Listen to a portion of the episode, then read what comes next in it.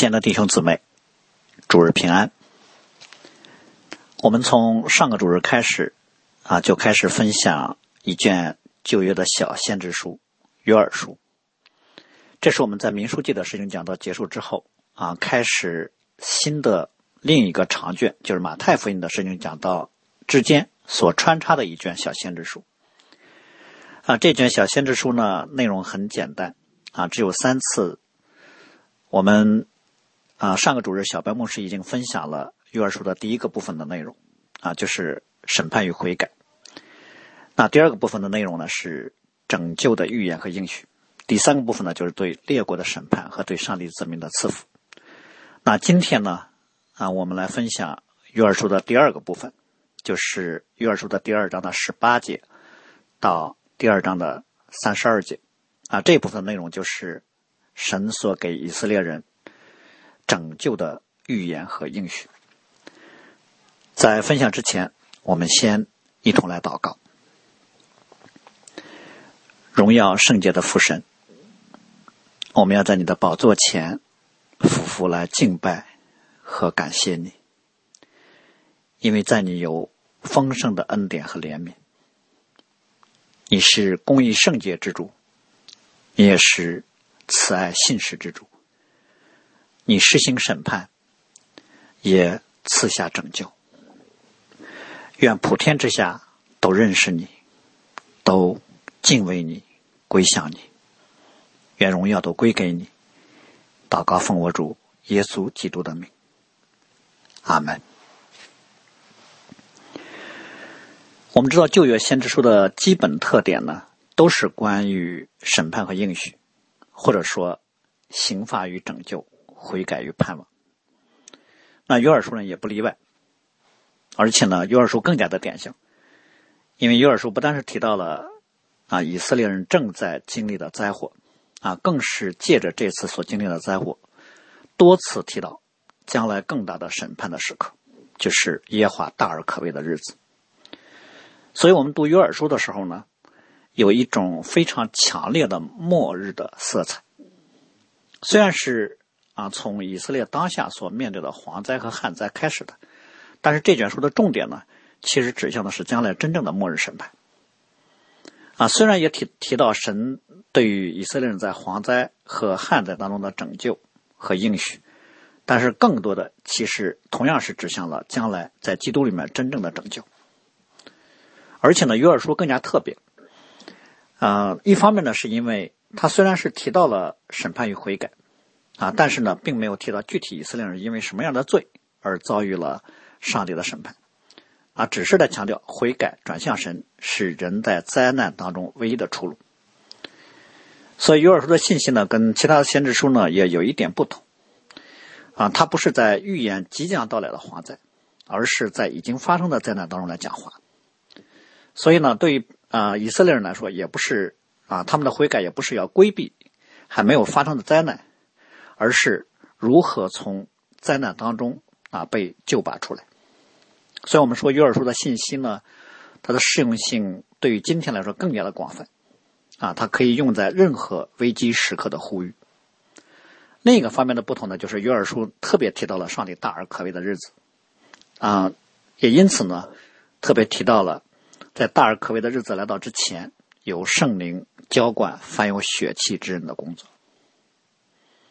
那我们今天所分享的内容呢，啊，就是拯救的预言。我们会从三个方面来分享，啊，第一个方面就是耶和华的连续，或者说神的怜悯，啊，第二个方面是以色列人的喜乐，第三个方面就是耶和华的日子和真正的拯救。啊，旧约的先知呢，或者说旧约的先知书。所有的内容都是在论到上帝的审判和将来的复兴。就像先知耶利米所说的：“虽然神给我们有啊管教啊有降灾祸，但是上帝对我们所会的意念从来都不是降灾祸的意念，而是赐平安的意念啊，为要叫我们在灾难和痛苦当中对于幕后有指望。”那约珥书的信息呢啊，同样是。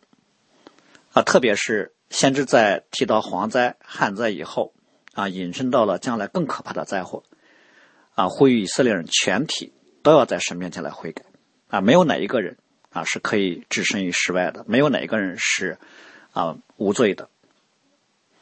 因为神已经把灾祸降在他们中间。那虽然以色列人正在灾祸当中，但是盼望神悔改，依然是现在上帝的心意。因此，我们就会看到约珥书让我们看见了一个啊，我们需要留意的视角，就是神在灾祸当中依然盼望以色列人要悔改，这就显出了上帝丰富的怜悯和恩典，或者说神给人有很大的悔改的空间。管教之前呼吁悔改，刑罚之中还呼吁悔改，这就让我们看见神降灾祸的目的啊，从来就不是要毁灭，而是盼望在灾祸当中被管教的罪人能够回转向神。所以在呼吁了百姓悔改之后呢，先知马上就宣告了神有悔改之后的赐福的应许。在这个赐福的应许当中呢。啊，我们需要啊留意三个地方。第一呢，就是以色列人最终是否能悔改呢？其实是上帝主权和恩典的工作。啊，这是我们提到过很多次的，让人悔改是神恩典的工作，因为悔改的机会和能力都是神赐的。啊，人从来不是像自己所想的那样啊，他想悔改就能悔改啊，想不悔改就可以不悔改。我们说罪人的本性，他的必然选择其实是不悔改。而悔改才是在人的意志能力之外，所以当你发现你心里面有悔改的愿望啊，有悔改的意念的时候，你就要知道，这是神的灵在你里面正在工作，也就是这个时刻你正处在上帝的恩典当中，正处在还可以选择悔改的恩典当中。所以圣经说，当趁耶和华可寻求的时候寻求他，相近的时候求告他。所以呢，我们看到啊。在十八节经文里面特别说，耶和华就为自己的地发热心。这地可能在以色列人看来是属于他们的，啊，他们想种就种，啊，他们想怎么着就怎么着。但是在上帝眼中，这地是神给他们的，是属神的。或者我们更进一步的来说，不管以色列人怎么看他们自己，其实，在上帝眼中呢，他们是属神的子民。所以，神从自己荣耀和全能的角度，也不会允许以色列人他们想干什么就干什么，啊，也不会允许他们啊。将来无论怎么样啊，他们是愿意是什么样就是什么样。所以呢，神会督促以色列人悔改。特别是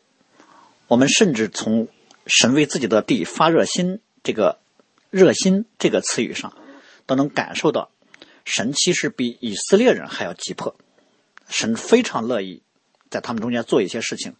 来帮助他们能够回转。这样的神就好施恩给他们，所以圣经中一直说神是有恩典、有怜悯，不轻易发怒，并有丰盛的慈爱。神乐意或者随时准备好后悔不降他所说的灾。我们就会看到神跟人是如此的不同。人呢，往往会因为一点小事就会长久的怀怒，啊，几年甚至一生耿耿于怀。所以我们说，人其实是很容易记仇，并且很不容易饶恕别人的，啊，当然也是因为人自己其实无法医治他内心当中的伤害，啊，除非上帝的恩典领导。也因此呢，人的怒气通常是非常单纯的，就是要把自己内心的不满情绪表达出来，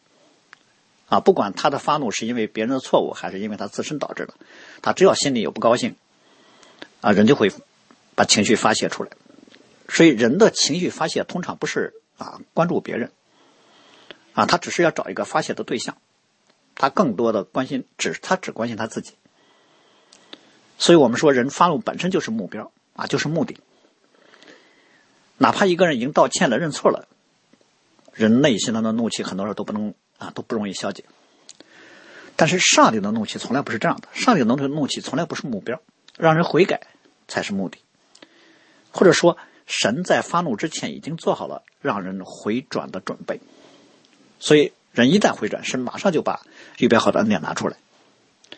所以新约当中，我们看到主耶稣曾经多次向法利赛人发怒啊，有时候也向门徒发怒。主耶稣发怒是那个温柔的和盼望人回转的怒气，啊，他的发怒是要赐人饶恕和平安的。所以，唯愿我们在认识神之后，我们的情绪、我们的怒气也都能够被圣化，啊，能够成为神手中被神使用祝福他人的方式，而不是伤害他人的方式。那第二个方面，我们啊看到上帝的怜悯的时候，啊，特别要提到的，就是神不但愿意以色列人悔改，不但乐意给他们恩典，而且神还乐意给他们有更多加倍的恩典。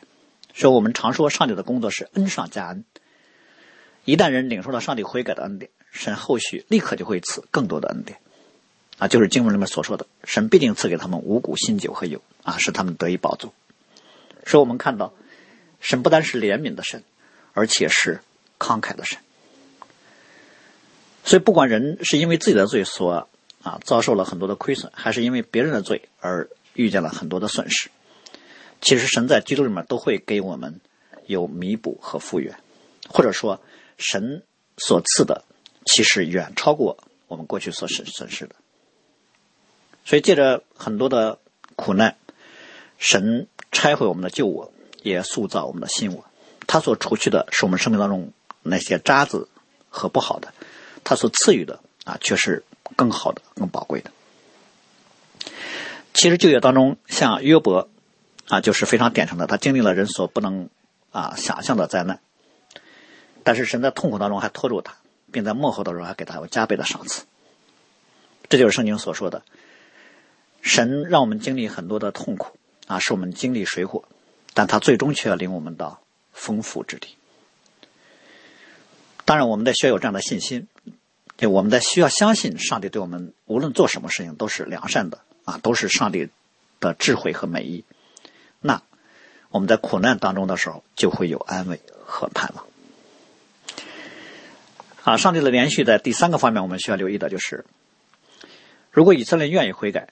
上帝不但供应他们一切所缺乏和失去的，而且还会救他们脱离将来更大的患难。经文里面所说的，神不再使他们受列国的羞辱，啊，而且还要使北方来的军队远离他们。啊，这个北方呢，就不再是指蝗灾了。啊，通常呢，在以色列的地理当中，我们会看到啊，除了埃及能够从南边打过来，其他像亚述、巴比伦呢，都是从北方入侵的。所以这里面在提到北方的时候，就特别是指向将来有从外邦来的军队，哎，入侵以色列人。我们知道自然灾害固然让人非常的痛苦和惧怕，但是更加令人恐惧的其实是。从人而来的祸患，人类彼此之间的残杀，其实远超过自然灾害。所以以色列如果不悔改的话，啊，今天所经历的只是蝗灾和旱灾，后面就要经历战争之灾。那如果他们悔改，神就会帮助他们伸手来打败敌人，啊，不让他们落到敌人的手中。这里面我们要提提到，就是有时候我们对于人的犯罪呢，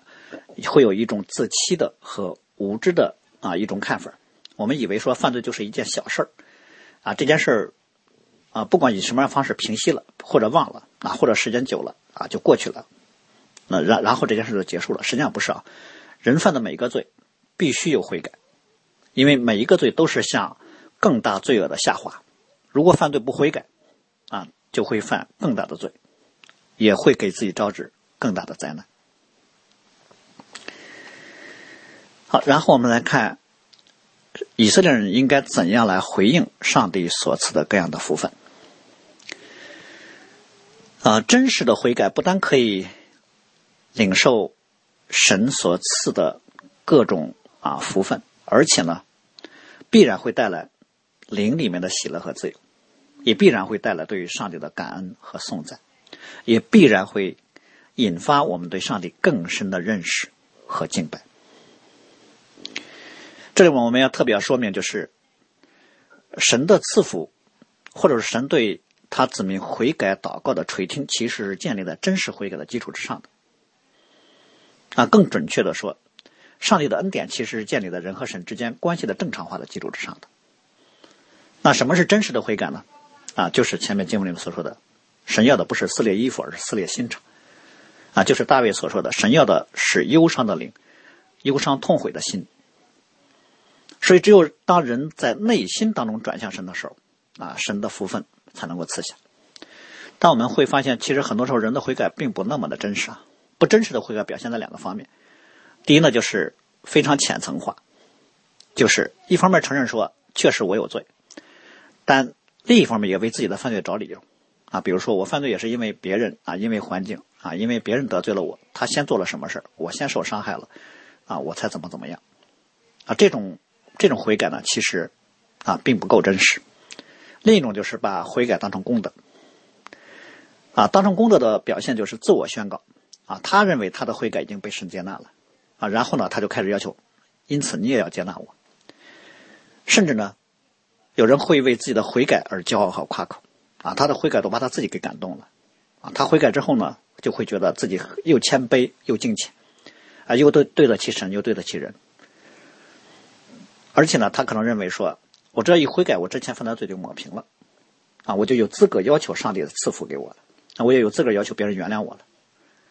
啊，甚至有有些人一悔改就觉得人和神都欠他的，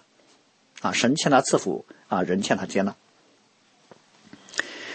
这样想的人，其实呢是把悔改当成了去换取上帝赐福，或者说去缓和关系的手段跟方法了。啊，这种悔改本身并不会给人有灵力的自由和重得救恩之乐的感恩和谦卑。好，然后我们来看。神是从哪几个方面来提到以色列人应有的对于上帝恩典的回应？啊，神其实是从啊三个方面提到的，嗯，土地、动物和耶路撒冷的圣城。其实这是一个递进的过程啊，啊，先提说土地啊，你不要惧怕，应该欢喜快乐。然后说土地上的啊走兽啊，啊不要惧怕，啊，然后提啊西安的居民呢。啊，你们应该欢喜快乐。啊，这个很像诗篇里面所说的“愿地欢喜”啊，“愿天欢喜，愿地快乐，愿海和其中所充满的都澎湃，愿田和其中所有的都欢乐。”为什么呢？因为耶和华来了。所以我们会看见，上帝赐福的目标其实看起来是给上帝的子民，但是我们却从经文看见了，上帝赐福的目标并不仅仅是说让神的百姓吃饱，然后他们就高兴了。上帝赐福给以色列人的目的其实是什么呢？是让他们更加认识耶和华，让他们更加认识上帝的怜悯和慷慨，是为了让他们对神的慷慨和怜悯发出颂赞和感恩。所以，神赐福给土地，给以色列有五谷啊，有酒啊，给以色列有各样的啊恩典啊，是为了让他们在神面前。更多的认识神和敬拜神，所以重点其实不是在地上这些东西，甚至我们说重点都不是以色列人得到什么恩典了，重点其实是神自己信实和荣耀的显明。所以，上帝赐福的目标是什么呢？是为了让人更加的靠近神。但现实是，很多时候上帝的赐福反而会让人有时候啊会因为所得的太多而。被这些属世的，或者说被这些上帝的赐福所缠累而远离神，所以我们看到，当以色列人处在恐惧当中的时候，他们可能这个时候看到四边是啊，全是蝗虫铺天盖地，他们觉得他们要灭亡了。然后当他当他们听见祭司的呼召啊，先知的呼召啊，祭司的召集啊，他们。在一起有聚会有严肃会，他们悔改的时候，他们看到看到蝗虫竟然消失了，啊，土地竟然啊有了绿色，然后啊雨水竟然降下，啊田里面有了丰收的收成，他们可能就觉得这一切都不那么的真实，为什么呢？因为这是神在他们所行，在他们中间所行的大事。因此我们会看见，其实整个世界的变化啊，在上帝的手中。神若愿意的话，其实一夜之间可能就会发生变化，啊，短时间里面就会发生令人非常惊奇的变化，啊，或者往坏的地方变化，或者往好的地方变化。所以，我们面对这个不确定的世界，我们可能心里有很多的筹划，但是我们心里都很清楚，结果不在我们手里面。啊，特别是对于今天来说，嗯，我们面对各种各样的未知，啊，我们一方面为我们所处的时代感到惊奇，为我们身边发生的事情感到惊讶；另一方面，可能我们心里面都会有一些恐慌，因为我们不知道这个世界会往何处去。但是我们却知道一点：神为教会的缘故，使基督做万有之首。这句话的意思就是说。主耶稣为了自己的子民在世界当中掌权，所以这就是我们过去常说的啊，教会才是世界的中心啊，神的子民才是神为这个世界所引发各样事情的那个原因。这世界上一切都是为了神所拣选的人，或者说按罗马书的说法就是万事互相效力，都是为了让属神的人得益处。所以我们一方面面对一个变幻的世界，另一方面我们却。又面对圣经当中告诉我们神掌管一切的真理，那因此，如果我们真的相信上帝所说的话，我们面对未知就会有内心的安宁。所以，事实上我们要知道，上帝子民内心的平静安稳、盼望喜乐，不是因为看见外在的环境有什么变化，而是在信心中看见了神掌权，并且我们知道他爱我们。所以，这里面的经文里面说，以色列人的欢喜其实并不是完全。啊，因为说有了五谷丰收，而是因为耶和华神在他们中间而欢喜，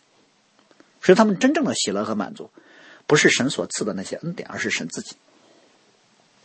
所以，上帝真正在以色列人当中所赐给他们恩典呢，不是他们日常的吃穿用度，而是神在他们中间。当然，我们知道旧约呢，常常是用。肉眼所能看见的今生地上的各种所得啊，来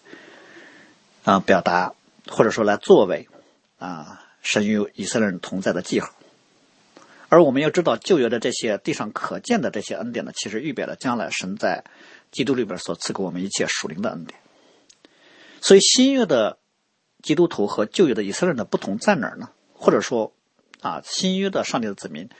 和旧约上帝的子民的超越性在哪儿呢？就是神赐给了我们另一个更加稳固的神同在的证据，那就是神的儿子耶稣基督。啊，这就是主耶稣跟马大所说的那句话啊。我们可能为很多事情忙碌担忧，但是不可少的只有一件：地上有很多上帝所赐的恩典，这些恩典当然可以作为上帝神和同在的证据，但是他们不是不可少的。而新约的基督徒呢，哪怕有逼迫、有患难、有损失、有疾病、有不顺利，却不影响我们对上帝的信信靠。为什么呢？因为我们知道，神在基督里面已经与我们同在。啊，这就是保罗所说的：谁能与我们谁谁能使我们与基督的爱隔绝呢？我们在地上经历患难的时候，我们就是就以为上帝不爱我了吗？或者我们经历痛苦的时候，我们就开始怀疑上帝不爱我们了？或者说，我们经历逼迫的时候，我们就觉得，哎，神的全能离开我们了吗？啊，当我们在经历饥饿、经历经历危险啊等等的时候，难道神的恩典和看顾就离开我们了吗？我们靠着爱我们的主就知道，在一切事上都不能叫我们与神的爱隔绝。所以，这就是保罗的罗马书里面。所说的另一节经文所表达的更加的、更加的啊准确和总结性的，就是神既不爱惜自己的儿子为我们众人舍了，岂不也把万物和他一同白白的赐给我们吗？所以和基督所赐给我们的拯救相比啊，我们今生各样饮食的供应啊，各种上帝帮助我们脱离的啊脱离艰难的那种那些帮助，其实呢啊对上帝来说都不是啊那么大的事儿，所以对于。基督徒来讲，即使上帝没有给我们很多世人所以为的好处，反而呢，让我们经历很多贫困艰难，这并不是上帝不爱我们的证据。反而呢，我们知道神要借着把我们放在这样的环境当中，差派我们进入了这些艰难当中，是为了让我们去帮助同在困境当中的其他的人。所以保罗曾经说。我怎样？我知道怎样处处卑贱，也知道怎样处丰富。或饱足，或饥饿，或有余，或缺乏，随时随在，我都得了秘诀。我靠那加给我力量的，凡事都能做。啊，然后我们要来思想二十五节经文当中的一个词语，啊，就是神特别说到，啊，那些年蝗虫啊、蚂蚱所吃掉的，啊，神要补还给以色列人。虽然这里面用了“补还”这个词啊，但我们要说，这不表示上帝是欠以色列人的。神其实，在平时给以色列人的各样的啊降雨和田里的丰收啊和牲畜，这都不是他们理所应当得到的。可能今天在很多人眼里面，我们每天出行的平安啊，我们还有工作。啊，还有收入，有正常的生活，有吃的，有喝的，可能这被很多人看为是一个平常的生活。啊，这是神应该给我们的。所以，如果我们缺少了这些的话，我们很多时候就会觉得这是上帝对我们的亏欠，啊，甚至觉得这是上帝对我们的伤害，觉得神对我们不够良善，啊，神对我们不够公平。啊，为什么给那个人给的多，为什么给我给的少呢？是神更喜欢他而不喜欢我吗？所以，我们我们会发现我们。很多的时候会把今生生活层面所得的多少啊，来作为衡量神是否喜悦我们的一种标记。其实，真正神喜悦我们的标志是，我们凡事都能行在神的心意当中。而我们在地上一切的得失，其实都是神引导我们认识他的方式或者手段啊。我们说，连灾祸都是在神的手中被使用的，连困难啊，连艰难。啊，都是被神使用的，而神自己才是终极的目的。所以，敬虔的真意是什么呢？就是能够超越地上神所赐的各种各样的福分，能够超越今生去追求得着神，不是去追求啊神所赐给我们的某个恩典。其实，任何啊爱神，嗯，超过了，就是我们爱一个东西超过了对于神的爱。啊，那个东西对我们来说多少偶像。如果我们为了得到某个东西而去得罪神，那这种行为其实就是拜偶像。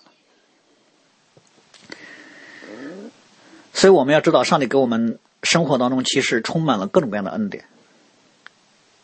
啊，可以分成三个不同的层面。啊，主要分成三个层面。第一个层面就是创造和护理的恩典。啊，我们能存在就是恩典，能活着也是恩典。啊，能看能想能做很多事情。啊。都是神所给的恩典。第二个层面就是最重要的，神赐救恩给我们，啊，这是上帝所赐给我们生命当中最大的恩典，这恩典超乎一切之上。啊，如果人真的明白从罪跟死亡当中被拯救这是多么宝贵的话，我相信任何人都愿意拿出他一生当中所能拿出的一切来换取。啊，当然主耶稣其实在新约的福音书当中也说过类似的比喻啊，啊，天国好像是宝贝藏在地里，人遇见了把它藏起来。欢欢喜喜去变卖一切所有的买这块地，嗯，当然这并不是表示人有能力啊，或者是人有什么资本啊，能够拿出来来换取神的救恩，而是指人如果看见这救恩的宝贵，他愿意所付出的那个啊，完全付出的那个程度。那么第三个层面，上帝给的恩典，对基督徒来说，就是还能有被上帝使用啊，在神的工作上有份的这样的荣耀，这也是恩典。所以我们会看见。没有什么是属于我们的，一切都是上帝所给的。所以，如果上帝把恩典撤回来了，这就是我们在地上所经历的痛苦。比如说健康，啊，一旦维系健康的那个恩典被撤回了，我们就进入到病痛当中了。比如说技能，有些技能一旦要是那失去了，那我们其实什么都不能做了。所以我们会看见一件事情：人是靠恩而活的。所以这里面所说的悔改之后那个补还呢，啊，并不是说那是拿悔改换来的。其实，这是神和人的关系恢复之后，神在当时让以色列能够看见神与他们同在的那个外在的证据。而且呢，虽然说是补还，但实际上呢，神幕后所赐给他们的恩典啊，一定超过他们之前所失去的。在新约的时候更是，如果我们真的为上帝的缘故啊舍弃了什么，那么上帝的应许就是人。如果为神的国撇下了房屋、妻子、弟兄、父母、儿女，那么没有不在今生得百倍，来世得永生的。那以色列的回应当中的啊第三个方面，我们要思想上帝为什么让以色列人经历这一切啊？或者说我们为什么会在地上有时候会经历失去啊，再得着啊，经历痛苦啊，然后再上帝给我们有恩典啊？我们要知道很多东西失去之后才能知道宝贵，所以圣经里面那个失而复得的喜乐呢，其实大过一开始得到的喜乐。就像那个浪子的故事当中。那个离家出走的小儿子以为外面的世界更好，啊，比待在父亲家里更好，所以呢，他就不惜拿着啊他分得的家产，啊，去世界当中去啊生活。当他失去一切之后，他发现啊，原来在父亲家里才是最好的。而同样的，父亲对这个儿子的归回也表达了格外的欢迎，因为我这个儿子是死而复活、失而又得的。所以我们会发现，很多时候。神赐给我们的恩典，我们一开始不觉得什么宝贵，也不会那么珍惜，也不会有那么多的感恩。但是等你失去之后，你才发现，原来这才是真正美好、宝贵、有价值的。就像我们平时所说，健康其实要比你啊住在什么地方、穿什么衣服重要的多。同样的，我们在地上生活能够为神所用啊，其实比我们啊吃什么喝什么要重要的多。所以很多都是神会让我们经历一个失而复得的过程，借此呢，让我们能看见很多我们看不见的东西，甚至也借此帮助我们不再被今生各种事物所蒙蔽和辖制，啊，使我们可以从今生的各种陈列当中脱离出来。所以在二十六节里面特别说到：“你们必多吃而饱足，就赞美为你们行奇妙之事，请奇妙事之耶和华你们神的名。”这里面特别提到，神是独行其事的事，就神做了奇妙的事情，啊，甚至很多时候神做的事情是我们不能理解的。嗯，好，然后我们来看最后一个部分，啊，就是特别提到耶和华的日子。其实地上的赐福呢，只是将来属灵恩典的一个预表，所以从二十八节开始呢，先知的眼光就超越了今生，看向了将来。就看向了将来永远的福分。以色列人在悔改之后，蒙神的恩典，啊，降下春雨秋雨，啊，赐给他们五谷和新酒，啊，拯救他们脱离蝗灾和旱灾。哎，这当然已经是非常大的恩典了。但实际上，这在神的眼中并不是啊多么大的事情，因为神更大的祝福是拯救他的百姓脱离罪和死亡的辖制。那就是经文里面我们看到了二十八节经文里面所说的：“我要将我的灵浇灌凡有血气的。”神以他的灵来浇灌神的百姓，其实解决的是人内心和灵魂的需要啊！这比神从天降下春雨秋雨浇灌土地要宝贵的多。因为人真正缺乏的其实不是土地缺少产出啊，身体缺少食物，人真正缺乏的其实是心灵当中的。满足感，或者说是心灵当中的开启。我们的心灵其实，在不认识的时候，处在无知、黑暗和软弱当中啊，处在贫乏和困顿当中。所以我们真正需要的是心灵需要圣灵的浇灌。那就是人其实是需要认识耶和华神的啊，因为唯有唯有认识了神，我们才能够有智慧、有聪明。不认识神。我们只能是活在黑暗和死亡当中，所以认识神、听见他的话语、明白他的旨意，这不单是我们的聪明智慧，而且也是我们心灵中的盼望和能力、喜乐和满足所在。因为唯有神是我们心灵当中的亮光，啊，是我们的依靠和保障。而这里面凡有血气的呢，就是把上帝百姓的范围从以色列人扩展到了天下万国万族。啊，将来神要从各国各族各民各方当中来召集他的子民，所以我们可以把凡有血气的啊理解为今天教会的普世性和大公性，并且还提特别提到啊几种不同的啊类型的人啊，你们的儿女、老年人、少年人啊，神的仆人和使女啊，都要有圣灵的浇灌啊。其实这个说明呢，就是涵盖了啊人类当中的所有的年龄层。啊，所有的社会阶层啊，所有的性别啊，就很像是新约使徒保罗所说的，在基督里面并不分希腊人、犹太人，受隔离为受隔离的，化外人、西古提人为奴的、自主的，啊，唯有基督是包括一切住在众人之内。所以，当圣灵浇灌或者在基督认识神之后，其实神就拆毁了人和人之间彼此隔断的墙，啊，打破了各种阶层、性别、职业、民族、国家等等啊各种啊不同的阻隔。神。会借着圣灵在每一个属神的子民心里面来工作，所以我们每一个人啊，只要是认识神的，我们里面都有圣灵，我们都会有神所给的随时的指引和帮助。这个跟旧约的以色列人就会有很大的不同啊。啊，我们知道旧约圣灵的降下或者圣灵的浇灌啊，是给少数人的，比如像摩西呀、约书亚、大卫、所罗门等等啊，包括众先知啊，神。在这些人身上，因为有特别的恩赐和责任，因此呢，会借着圣灵赐下格外的能力和恩赐。但是到了新约时期的时候，任何一个认识神的人，任何一个信耶稣的人，都有圣灵的内住，啊，圣灵就时刻与我们同在。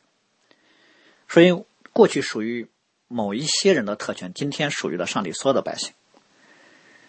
那我们就知道，每一个基督徒其实都领受了从上帝而来的恩赐和亮光，也因此都领受了使命和能力。所以每一个基督徒呢，在上帝面前，其实只是有职分和啊带领的不同，啊，只是有尽心追求的不同，并没有高下的不同。所以每一个基督徒其实都领受了为基督做见证的使命。每一个基督徒身上都有基督的荣耀，每一个基督徒身上都应该让别人看见基督认因认识基督而散发的那个馨香之气，啊，都要被圣灵充满。都要被神使用，所以圣灵的浇灌其实是什么呢？就是把神的儿子显明在神的百姓当中，啊，借着让人认识耶稣，啊，从而能够认识神。那么圣灵浇灌的方式有什么呢？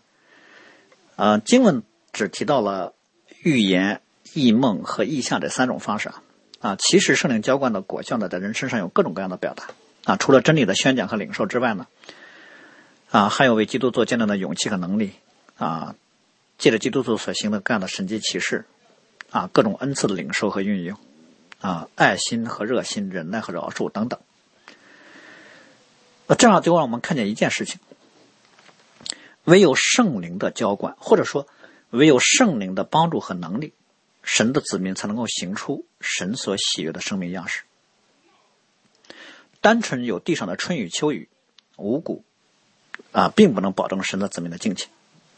我们看以色列历史就知道，以色列人可以说领受了上帝无与伦比的地上的恩典。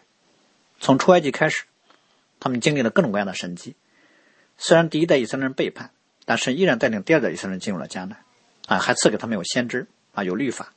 啊，有祭祀等等。但是结局呢，以色列人依然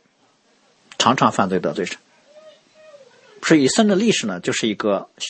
怪圈的循环，就是神给祝福，啊，他们却被你；神一管教，他们就顺服，啊，然后又开始了。所以挣脱这个循环的方法呢，不是神再给他们有更多的恩典，啊，就就给他们更多的粮食啊，更多的啊等等，而是给他们有另一种更超然的恩典，就是内在生命的更新。不是春雨秋雨的浇灌，而是圣灵的浇灌；不是浇灌在土地上，而是浇了浇灌在心灵中。所以，只有神的灵在人的心灵当中来建造属灵的生命，那么人才能够保持在上帝面前的忠诚和顺服。其他的都是没有办法的。唯有上帝的能力，或者唯有圣灵的能力，才能让神的子民。一直在神面前能够保持住圣洁和敬虔，也因此呢，只有圣灵的能力才能够让上帝的子民能够超越环境啊，超越我们的地上的贫穷还是富足啊，不管是顺境逆境，我们都能够啊尊主为大，甚至越是在黑暗和寒冷当中啊，神的子民啊越是可以领受更多的恩典，来吸引那些困苦的心灵来靠近神。啊，当然也有圣，也只有圣灵的能力可以让上帝的子民把起初所领受的信心坚持到底。然后我们就会看到，先知在预言了圣灵的浇灌的时候呢，同时把圣灵的浇灌和幕后耶和华大而可畏的日子呢，直接做了相关联。所以我们会看到圣灵的浇灌呢，就具有很浓厚的末世的色彩。啊，这里面大而可畏的日子就是指世界的末日啊，就主耶稣再来的日子。而主耶稣再来的日子，对于认识耶稣的人来说呢？啊，这当然是啊非常美好的救恩啊成就的时刻，但是对于不认识耶稣人来说，那那就是一个审判和可怕的时刻。所以呢，先知在这用血啊、火和烟柱，用日头变昏啊、变黑暗啊、月亮变成雪这种啊可怕的景象，来描述啊世界的末日。那我们要想的是，为什么在这里面会提到最终世界？啊，最终的那个大而可畏的那个日子呢？因为我们知道地上的每一次灾难，其实不管是自然灾害还是战争，啊，都是对于神最终审判日子的一个预表。也因此呢，对于灾难当中的人来说，那都是一个提醒，提醒人们要思想，将来你该怎么来面对死亡和刑罚呢？今天你在灾难当中的痛苦和恐惧，其实无法与将来真正的那个大而可畏的日子。所面对的痛苦相比，所以事实上我们要知道，今生虽然经历了很多痛苦啊，但是呢，今生的痛苦从某个角度来说，啊，既有上帝恩典的保守，啊，又有上帝啊使我们悔改的机会。那如果说今生你都觉得很痛苦了，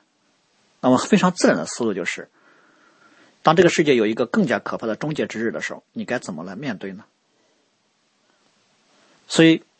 这里面提最终的审判，其实是为了提醒我们要思想该如何能够脱离或者应对将来在上帝面前那个可怕的审判的日子。而对于基督徒来说，我们意识到这个世界有一个终结的日子，啊，对于我们今天当下的生活来说，啊，是一个重大的影响。或者说，我们只有把我们短暂的今生放在一个末日的背景之下，啊，我们才能够更清楚的来看清我们今天生活的意义和目标。啊，很多时候我们不太清楚我们今生的生活，不是因为我们离得太远，而是因为我们靠得太近了。一个人其实只有从末世的角度来理解今生，我们才能够知道今生的意义何在，啊，也才能够超越。今生的世界对我们的蒙蔽和压力，为什么呢？因为如果我们知道有一个将来要在神面前啊被审判、要交账的日子，我们就知道我们今天所做的每一件事情，其实都是为了将来那个时刻。我们今生的每一个时刻，都是为了将来在上帝面前啊被上帝的审判的时候，我们能够得以站立。所以，我们知道。保罗在圣经当中常常把基督徒的生活和运动员的生活做比较。